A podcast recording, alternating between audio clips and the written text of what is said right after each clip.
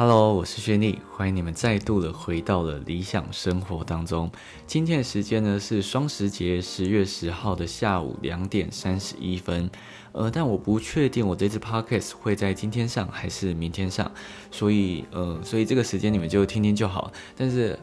诶，很意外，我竟然会在下午的时候录 podcast，因为这个时候呢大家都不在，然后晚上的时候。呃，我朋友他们要来我们家玩狼人杀，所以我会觉得，哎，晚上好像没有什么时间，所以呢，我早上拍完片之后，我就马上想说抓紧时间来录个 podcast，因为我觉得最近还是要。积极的在经营 p a r k e t 这边，因为我看我后台数据竟然是往上成长的，真的是很谢谢大家。那我也觉得哦，我的器材就是买买值得了，就我觉得哦，我投资这个是对的。那今天想要跟你们分享的是什么？今天没有要跟你们分享信用卡，今天想要来跟你们分享是呃零到二十万我的理财规划。那其实这个部分呢，我有在我的 Instagram 上面做一个图文来跟大家分享。可是我想说，诶，我可以用 Podcast 的方式来跟你们分享，我到大学的时候我到底做了什么事情，然后从零啊存到二十万。这个零到二十万呢，是我在大学时期存到的一笔钱，所以不是说出社会。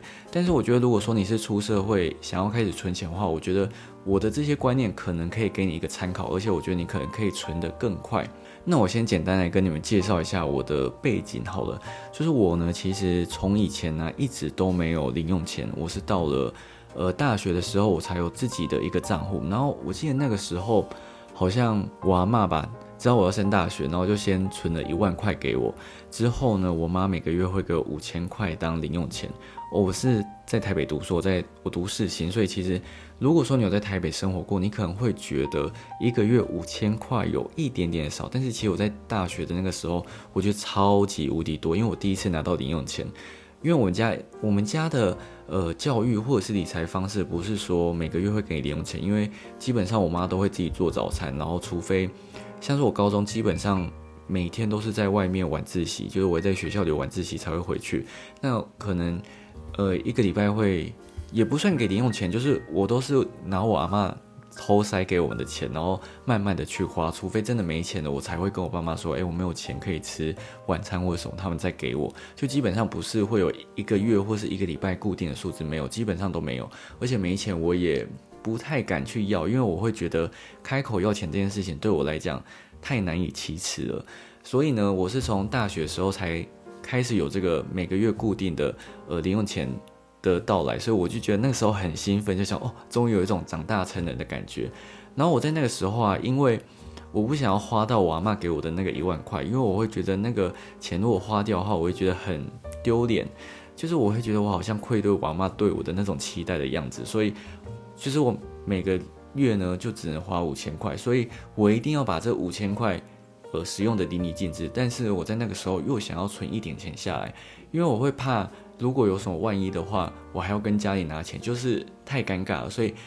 尽量避免这种情况发生，我就会希望，那我再从这五千块里面再存一点点钱下来。所以那个时候我就会去设定自己的呃开销，就是我那个时候设定。呃，一个月我就只能花四千五百块，所以这样子你就去换算嘛。那我一天可以花多少？如果以三十天计算的话，我的一天上限呢就是一百五十块。在那个时候，其实我一点都不会觉得很紧绷，因为我可以跟你们分享一下我在大学的时候我到底怎么吃的。有时候早餐我都会吃学校后门的那个早餐店啊，都会有很便宜的那种三明治。然后我记得尾鱼三明治二十五块而已，所以你。还有一百二十五块可以吃，然后晚餐我们学校后门有很多的便当店，有一些七八十，有一些五十，就可以吃到还蛮不错的。然后接下来午餐、晚餐其实都差不多，而且有时候因为大一的时候就没什么朋友嘛，我有时候会自己回去吃零食，就是我可能有时候一条波卡就是午餐，所以基本上那个时候一百五十块对我来讲绰绰有余，因为你没什么朋友的时候，你花的钱反而很少，这是真的。可是。就算我交了朋友之后，我还是非常的严谨，在呃固守这个纪律。所以我会觉得最重要的第一件事情就是你一定要先设定你一天的上限。如果你没有设定一天的上限的话，你就会很难去执行你的目标。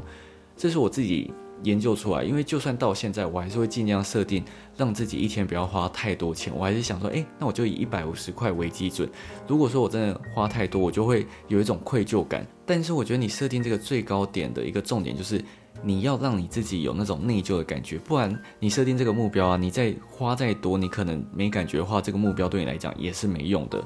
那第一个部分就是要设定就是开销嘛，那第二个部分就是你要去了解你每个月的固定开销有哪些。像是我大一的时候，我的固定开销就是五千嘛，就是这这也没办法改变。可是因为我大一下的时候我就有设定好目标，然后到大二之后。我就开始没有生活费，那个时候我就要开始去想说，诶，我要开始付房租，然后付付一些生活费。大一的时候，因为就没工作嘛，所以家里一定会帮你安顿好。到大二之后就变成自食其力，所以那个时候你一定要去了解你自己的固定开销。我呢，就是一样抓我生活费五千块，然后房租六千八，我就抓七千，所以我每个月固定开销就是一万二。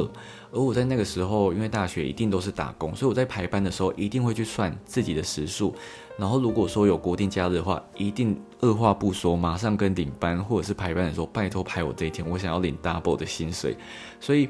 如果说你在排班的时候发现，哎，怎么办？好像排不到一万二，我就会想说，那我一定要想尽办法去，呃。利用自己的专长赚更多的收入，有可能去参加比赛啊，或者是帮别人剪片什么的，反正就是一定要让自己的那个月超过一万乐，因为我希望我除了花这些固定收入之外。固定支出之外，我还要存到一点钱，所以一定是一万二以上。那超过一万二的部分，我基本上百分之九十都一定会存下来。这个是我在大学的时候没有认知任何的理财或者是存钱方法，就是很用力、很努力的存钱，就是我想要存多少钱，我一定会存得到。这种感觉就是我不是那种。哎，我赚多少花多少，因为有些人打工他的钱呢是 extra money，就是他会额外再花掉，但是没有，我打工的钱就是我想要存下来的钱。好，接下来呃了解固定开销之后，其实我觉得这个是一个很重要的点，因为你才会知道你每个月最少最少要有多少钱才足够。我觉得这就跟那种存紧急预备金一样，你要先了解你每个月一定一定会花到多少钱，那你之后在存紧急预备金的时候，你就把这笔金额乘以六，甚至是你可以乘以十二，就是更防范未来一点。所以我觉得了解固定开销，不管是在哪个理财阶段都是非常重要的。因为如果说你有家庭之后啊，你的固定开销一定会增加嘛，那你就要去。计算说，诶，那我存的紧急备用金够不够多？有没有办法应付一些突来的状况？这些我觉得都是很重要的。所以我从大学的时候就了解这一点，所以我觉得这个观念对我来讲非常帮助，在我后面的一些理财的时候，因为一定就是你要先扣掉你的基本开销，你才知道，诶，你这个月可以存下多少钱。好，接下来下一个呢，就是设定目标。因为我会觉得设定目标是一件超级无敌重要的事情。因为像我之前不是有访问过王晶吗？他就是那种彻彻底底的月光族，即使行乐派的人。所以呢，他在呃台湾的时候基本上都是没有任何存款的。可是呢，当他出国，然后知道要到下一个国家的时候，一定要有一点钱，他就会开始存钱。这个我觉得就是设定目标的重要。所以我真的觉得不要小看这个目标，因为。呃，你的目标绝对是可以触发你的那个动力去存钱的，然后你就有这个目标之后，你就会想尽办法，无所不用其极的把钱呃投到这个目标。但是呢，呃，目标先不要大，因为你一大的话，你的目标就很容易变得很虚无缥缈。像是你不要设定那种啊，我要变有钱人，然后我要存到一千万，就是你不要设定那种在呃。可能近五年来你完全没有办法达到目标，或者是太虚幻的数字。我建议你最好就是设定你可以达到，而且一定要把它数字化。像是我自己大一的时候，我就设定自己一定要存到七万块。那就是因为有这个目标，我就想说，诶，七万，然后我再除以我剩下的月份之后，我就知道，那我每个月至少要赚多少钱，以及至少要存多少。那在大一我存到七万块之后，我就设定大四的时候，我扣掉币值的钱之后，再额外存到二十万。所以我觉得这些数字就是很明确，然后又不会让你觉得目标太遥远。我先跟你们讲，我大四是，呃，币资一个人要花七万块，所以其实基本上我这样存一存，可能有二十七万这么的多。大家可能会觉得很神奇，怎么有办法存那么多？其实我现在想一想，也觉得自己真的很厉害。因为我那个时候除了我有打工，然后课业我当然还是有兼具，就是我基本上都没有被当，然后成绩也保持的还行。因为呃，我觉得我还算蛮 聪明的啦。就是我觉得以我的智商来说，就是我觉得维持课业不是一件太难的事情。然后我想要分享就是，你数字越明确，越容易达到。你可能。可以给自己设定一个存款的目标，可能是一百万、五十万。除此之外，也可以设定你的年限，像是我想要三年存到五十万，三年存到一百万，那你就去计算，那我每个月要存多少钱才够？或者是，呃，你可以把再更详细一点，可以把你的投报率算进去。我可能，呃，买这只股票它投报率四趴，那我每个月存多少钱？等等之类这种算法，你可以算的越详细越好。这种方式就可以更促使你去，呃。怎么讲？Reach your goal 就是接近你的目标了。我觉得设定目标真的是一件非常非常重要的事情。所以，如果说你真的是一直都存不到钱的话，拜托先从设定目标开始做起。就是你可以先从，我觉得你可能不一定要先从存多少钱开始做起，你可能可以先从。呃，设定想要买的东西，像是有些上班族，有一些女生或者是男生，不一定，他可能想要买个名牌包。那第一个可能想要买 Chanel，我举例，Chanel 他可能可以设定十万块，十万块买一个 Chanel 包，那你就可以去想说，诶，我想要买一个 Chanel 包，那我要存到多少钱才够？所以你就想尽办法去存钱。但是我觉得你在这个存钱的过程中，你一定会了解呃存钱的方法或者是存钱的技巧。之后呢，你透过这个方式，你就可以让自己。怎么讲更容易去存钱？因为你第一个买到选那种包装，你就觉得，哎，原来其实存钱也没有那么难。那你可能可以往上升你的目标，你可能想要买一个爱马仕啊，或者是什么。其实我觉得这些都没有关系，就是重点就是你要让自己学会要如何去储蓄。我觉得这个是最重要。不管你今天想要买的东西是什么，反正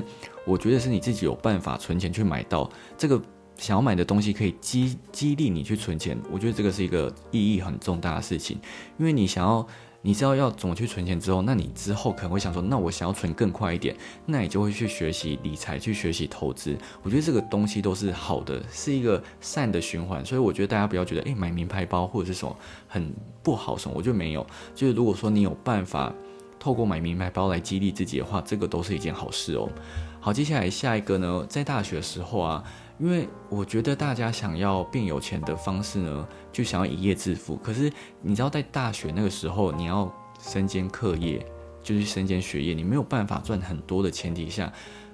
还有你的资金不够多的话，节流是一件很重要的事情，因为你那个时候其实没有办法做太多开源的东西，或者是你今天是一个工作累到不行的人，然后你开源真的是很困难，那你就先从节流开始做起，然后就是设定一天上限，我之前跟大家分享，然后拜托拜托你们一定要严谨的遵守这个目标，因为呃，我觉得像是存钱或者是花钱的东西啊，如果说你一旦的破坏这个平衡，你就很有可能会造成恶性循环。就像我应该之前有跟大家分享过，我今天可能要存五千块，可是我这个月没存，我就想说，那我下个月要存一万块。可是这个结局是什么？根本不可能，因为你下个月一定都有一些你的固定生活费。然后你就变成，哎，每个月都存不到钱，就会变成一个恶性循环。因为每天都会想说，哎，我下个月再存，下个月再存，但是永远不会有这个下个月出现。所以我会觉得，如果说你真的要存钱，自律绝对是一件不可或缺的事情。如果说你今天没有办法自律的话，那么我只能很诚实的告诉你，你的存钱之路会非常非常的遥远。那当然，我也要跟大家提醒一件事情，就是如果你今天资本非常非常少的情况，绝对不要想说，哎，你投资就可以一夜致富。我跟你讲，不可能。因为如果说你今天，哎，假如说你今天存款有十万，那你有办法？你想说，哎，我想要翻倍的话，那十万要变成二十万，等于你的投报率要两百趴。我跟你讲，巴菲特都不可能有两百趴，你怎么有有那个胆子去说，哎，我想用这十万很快变成二十万？我跟你讲，不可能。就算人家报名牌给你，也很困难。所以千万不要这样想。如果说你今天的资本不够，或者是你今天的储蓄不够，最重要的事情就是专注你的本业。你是学生，那你就先做好学生的本分，可以多读书，然后之后可以去思考。呃，你可以透过你学到的东西，怎样去赚更多的钱？那如果说你今天是上班族，好，那我就先努力工作，先努力存钱，存到一个资本之后，我们再透过这些钱来去做投资，或者是再透过这些钱想尽办法去赚更多的钱。因为我之前有跟大家分享过，如果你今天储蓄不多的情况下呢，其实存钱是让你存款变多的最快的方式，不二法门，真的是这样子。所以呢，真的是不要想说，哎，我。存款没有很多，我就一定要靠投资。有可能你会说，哎，可是很多人在网络上看到什么，呃，本金五十万，然后翻翻成几千万什么，我跟你讲，那个都是少数，而且你可能没有看到背面的他有多少的资源，或者是他没有媒体没有揭露到的事情，真的是太多了。因为媒体就是喜欢用那种比较夸大的方式呢，来让你去点击那个新闻嘛，所以我会觉得千万不要。呃，盲目的相信这种新闻，这种人的机会太少太少了。因为新闻只会报成功的人嘛，那失败的人一定不在少数，只是他没有报出来。所以拜托，在这个阶段，我们就先好好的存钱。那当然，你可以在这个时候多多研究怎么去开源，像是哎，你可以研究被动收入，或者是你可以研究看看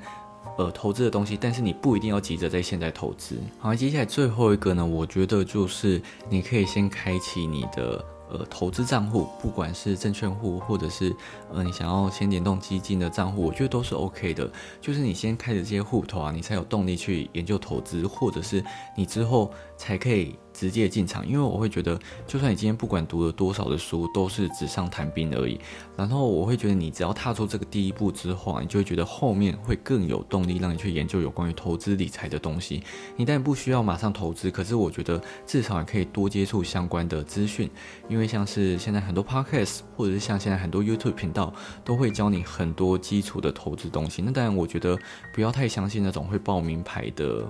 老师吧，因为我会觉得报名牌真的很奇怪，就是你应该给他一个基本建议，而不是说你这只可以买什么。呃，你与其给别人鱼，不如你教别人怎么钓鱼，这个是一个比较好一点的教学方式啊。那当然，呃，有些报名牌的东西呢是会有抬杠的风险，大家要记得稍微的注意一下。但是我会觉得开户是一件很重要的事情，因为呃很多人。会一直说，哎，我想投资，我想投资，但是我就没有开户啊，然后会变成一个借口。可是你先在大学时候，或者是你刚出社会的时候，你就把这个户头办下来之后，你后面就没什么借口，你就想说，哎，要投资好，那我们就试试看。但是呢，我要先提醒大家，投资呢一定只能用闲钱哦，不要把自己的所有储蓄都丢进去，这样子是一件很危险的事情。那当然，现在很多的开户啊，也都越来越方便，像是大户头，就是你永丰大户连接，呃。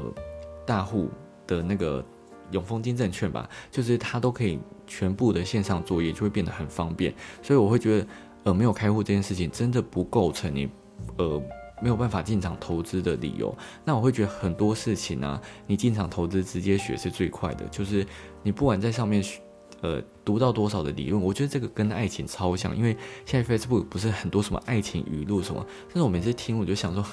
最好你看这个是有用，因为当你真的遇到的时候，你这些语录根本就没有办法帮助到你啊，这就跟投资一样。当你今天遇到恐慌的时候，你会想起说，哎，别人呃恐恐惧的时候你贪婪了，我跟你讲很难，因为你还是会跟大部分的人一样，会有那种很恐慌的想法，所以我会觉得你真的是直接进场学是最快的啦。那还是再提醒一次，就是不要把所有的钱都拿进去投资，这样子是不太好的。那其实我会觉得这个。